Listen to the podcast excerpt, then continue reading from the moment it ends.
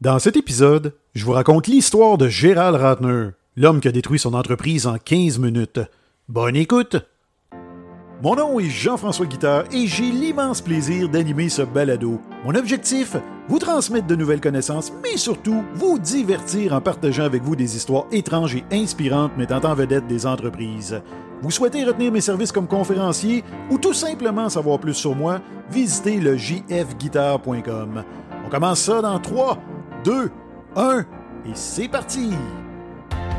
Bonjour tout le monde et ça me fait très plaisir de vous retrouver pour un 41e épisode d'affaires et marketing. Aujourd'hui, je vais vous raconter l'histoire d'un homme, ou plutôt d'un pauvre homme, qui a réussi à détruire son entreprise en seulement quelques minutes et ce, bien malgré lui. Donc, c'est l'histoire de Gérald Radner.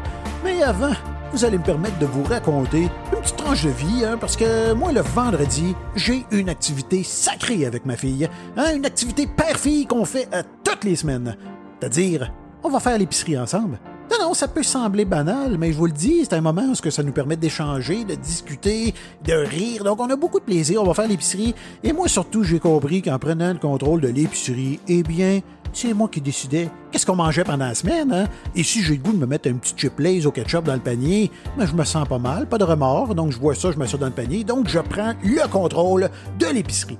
Donc, tout ça pour vous dire qu'on arrive, euh, en fait, on s'en va au maxi. Donc, on arrive dans le stationnement qui est pratiquement désert. On se dit, hey, ça va être rapide à soir. Donc, là, on se prend un panier, on rentre, les allées sont désertes. Je vous mens pas, à peine 15 à 20 minutes et le panier était plein. On avait fini notre mission, donc là, on se dirige aux caisses et en tournant le coin, je me rends compte qu'un line-up, une file d'attente qui fait, je vous mens pas, au moins 100 pieds de long. Donc là, je me place en ligne et là, je me dis qu'est-ce qui peut bien se passer? Il doit y avoir quelque chose, un problème, parce qu'il y avait quand même trois caisses qui étaient ouvertes, mais je ne sais pas pourquoi ça n'avançait pas. Et là, je vous le dis, on se teignait. Ça faisait au moins 10 à 15 minutes et rien. On n'avait pas bougé d'un poil.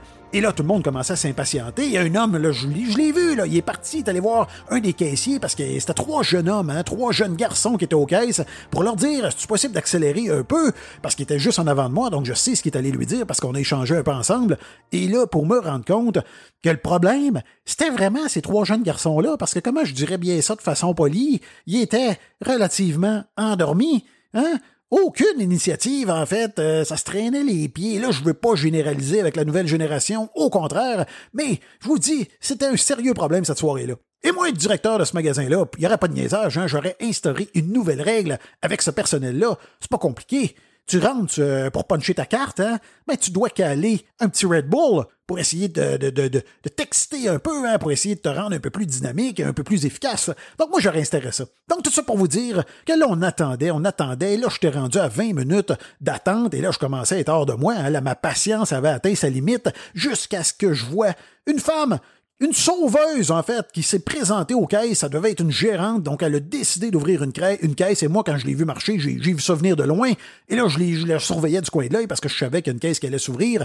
Donc, j'étais très attentif et ça a donné qu'elle a décidé d'ouvrir une caisse près de moi, donc pas très loin. Et là, il y a un monsieur, un homme, qui s'est dirigé rapidement. Je l'ai suivi, donc j'ai réussi à être le deuxième. Et là, j'étais très content. Je me suis dit, ça y est, je vais peut-être réussir à sortir vivant de ce magasin-là, hein, parce que là, je commençais à douter que j'aurais le temps de retourner coucher chez nous. Donc, j'ai pris la caisse et rendu à mon tour, eh bien, cette femme-là, aucune façon. J'ai cherché un contact visuel, là. Impossible. T'es pas capable d'avoir un contact visuel, donc euh, pas de bonjour, pas de sourire, pas rien. Mais j'en ai pas fait de cas parce que moi, tout ce que je voulais, c'était sortir de ce magasin-là au plus sacré. Je voulais juste le strict minimum, mais justement, ça m'amène à réaliser encore plus comment est-ce qu'on est rendu à accepter le minimum, quelque chose qu'on n'aurait jamais accepté il y a quelques années à peine. Mais évidemment, avec la pénurie de main-d'œuvre, eh bien, je sais que pour les commerçants, les entreprises, c'est très difficile de trouver de la main-d'œuvre et c'est encore plus difficile de trouver de la bonne main-d'œuvre. Et surtout, je tenais à vous raconter cette petite anecdote-là également pour faire, euh, je vais te dire, hein, un lien avec un commentaire que j'ai reçu sur Apple Podcast. Donc, un certain Julot37. Donc, Julot37, je te remercie infiniment et il commence avec le titre suivant J'adore. Hein?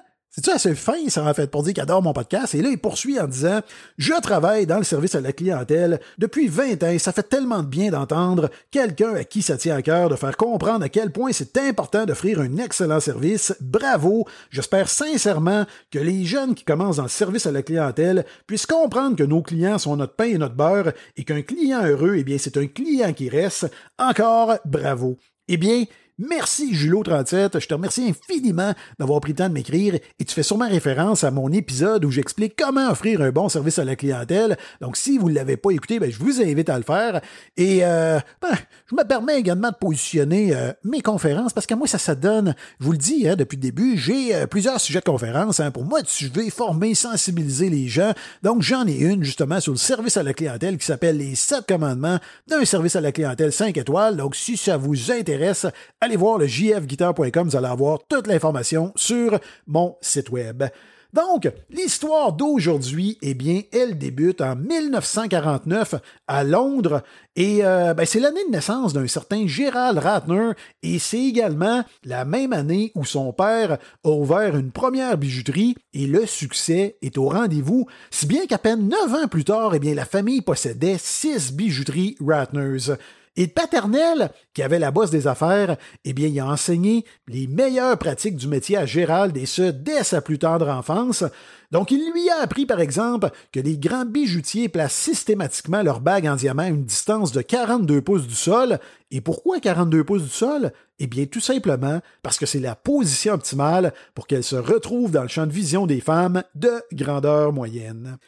Donc le père de Gérald, c'était un homme gentil et généreux, du moins jusqu'à ce qu'il se fasse opérer pour une tumeur au cerveau, parce qu'à partir de ce moment-là, eh bien son comportement changea radicalement, donc il devint froid et irrationnel, ce qui a perturbé Gérald. Donc évidemment, il était en bas âge, donc ses résultats scolaires ont chuté rapidement et il a quitté finalement l'école à l'âge de seulement 15 ans, sans aucune qualification, et tout ça pour joindre l'entreprise familiale. Donc a débuté sa carrière derrière le comptoir, hein, au bas de l'échelle, et il a, euh, a gravi euh, rapidement quand même les échelons au fil des années suivantes. Donc les affaires allaient bon train, et l'entreprise qui comptait une cinquantaine de succursales, eh bien, fit son entrée à la bourse, mais malheureusement, il y a une autre tragédie qui frappa la famille, c'est-à-dire la sœur de Gérald, euh, qui a fait une overdose fatale suite à une dépression, donc sa mère fut si traumatisée qu'elle perdit la parole, et quant à son père, eh bien, lui, il resta de marbre. Gérald rejoignit le conseil d'administration de Ratners à seulement 21 ans et lui, ben, il souhaitait poursuivre la croissance de l'entreprise, mais il y avait un obstacle qui se dressait devant lui, c'est-à-dire son père. Donc l'entreprise a stagné à cause du comportement erratique de ce dernier. Donc son père perturbait le personnel, il s'endormait en réunion et surtout, eh bien, il prenait des décisions discutables. Dans son livre euh, Gérald Ratner's The Rise and Fall and Rise Again, eh bien Gérald raconte que l'une des pires erreurs de son père a été d'ouvrir six magasins en Hollande. Donc ces derniers ont été déficitaires dès le début, ce qui a obligé l'entreprise à remplacer le directeur général de la division néerlandaise.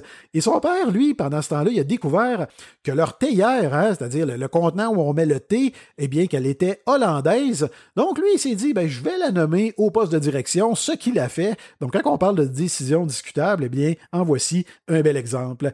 Donc Gérald a finalement réussi à convaincre son père qu'il devait le nommer co-directeur général de la société, et puis a réussi à le tasser définitivement et devint l'unique directeur général de l'entreprise.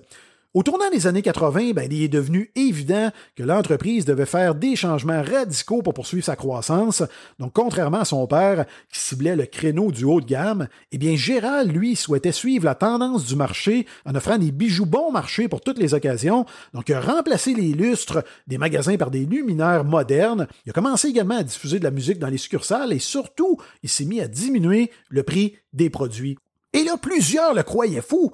Mais les ventes augmentèrent rapidement de 50 puis Gérald a eu une autre idée, il s'est mis à négocier une fusion avec la chaîne de magasins haut de gamme H. Samuel, ce qui fit passer l'entreprise de 180 à plus de 600 magasins, réalisant ainsi son ambition de faire de Ratners le plus grand bijoutier du pays.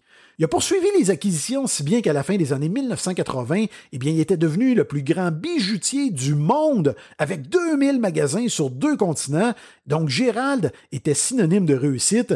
Il était invité à des événements privés avec des célébrités et il était convaincu que rien ne pouvait arrêter son ascension.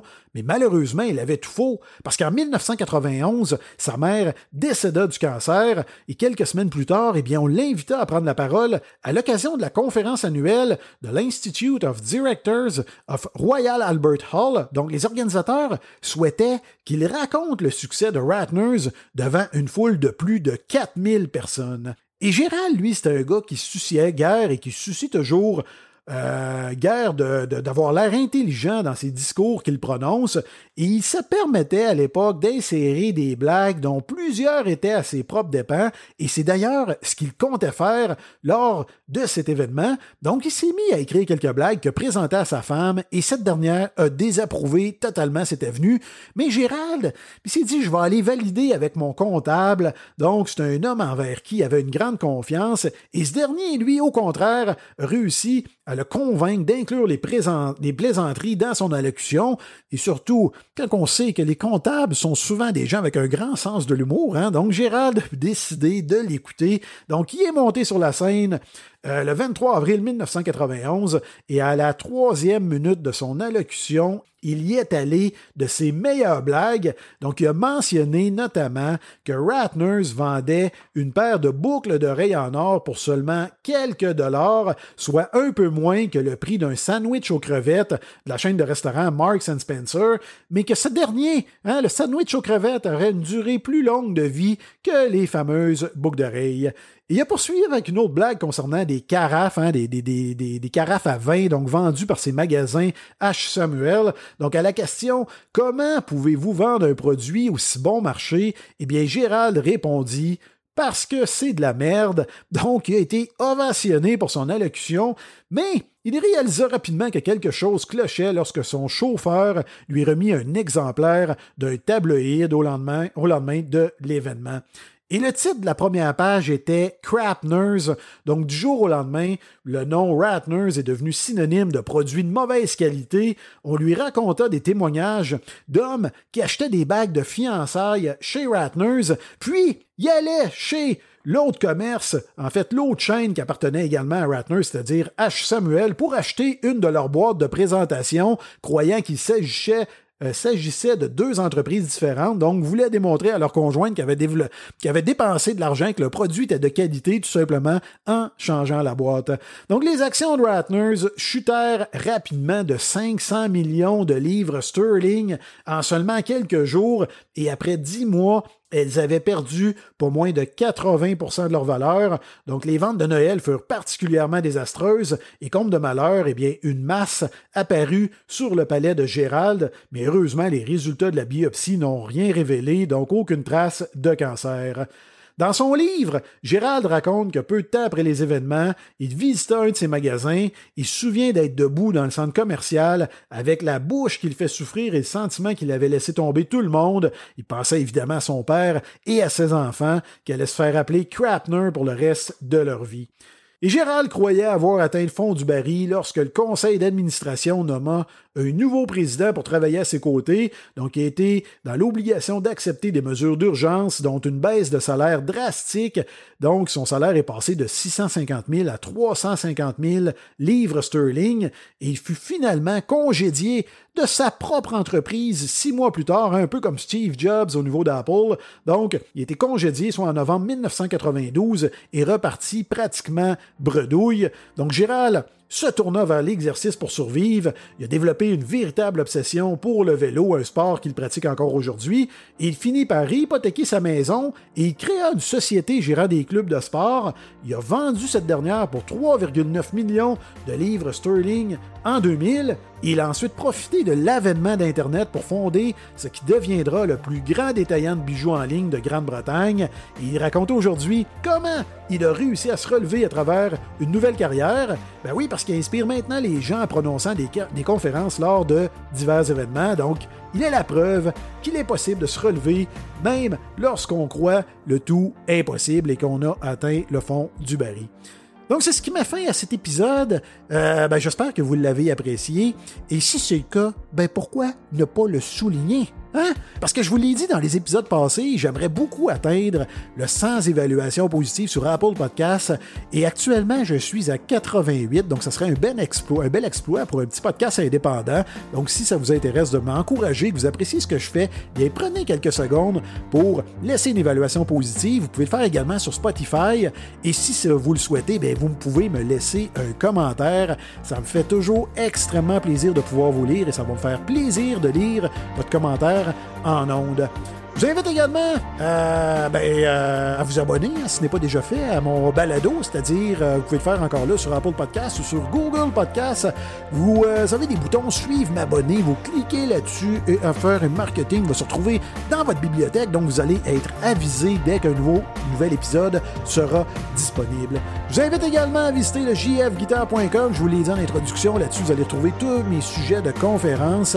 Vous allez également avoir mes, ben, en fait tous les épisodes du balado également toute l'information concernant mon livre Comment réussir sa pub. Donc, sur ce, je vous remercie infiniment de me suivre et je vous dis à très bientôt.